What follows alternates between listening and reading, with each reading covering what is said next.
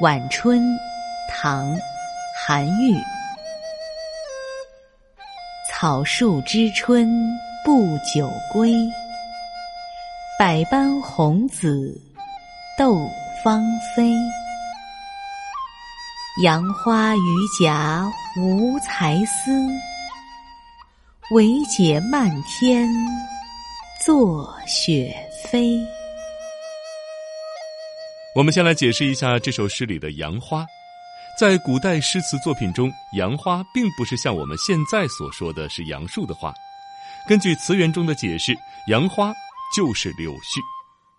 古代诗词中，杨柳的意象不是指杨树和柳树两种树，而是特指柳树。这首诗的第一二句“草树知春不久归，百般红紫斗芳菲”。描绘了暮春时节繁华美丽的景色，花草树木得知春天不久就要离去，都想留住春天的脚步，竞相吐艳争芳，一时间万紫千红，繁花似锦。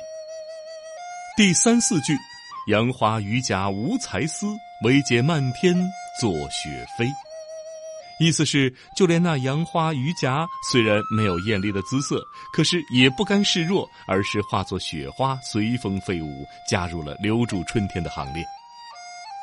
韩愈这首写暮春时节的小诗，一反传统的落红满地、水流花谢的伤感基调，而是以万物积极参加留春的行动，变被动为主动，告诉我们无才思并不可怕，但是一定要抓住时机，不负春光，不负己。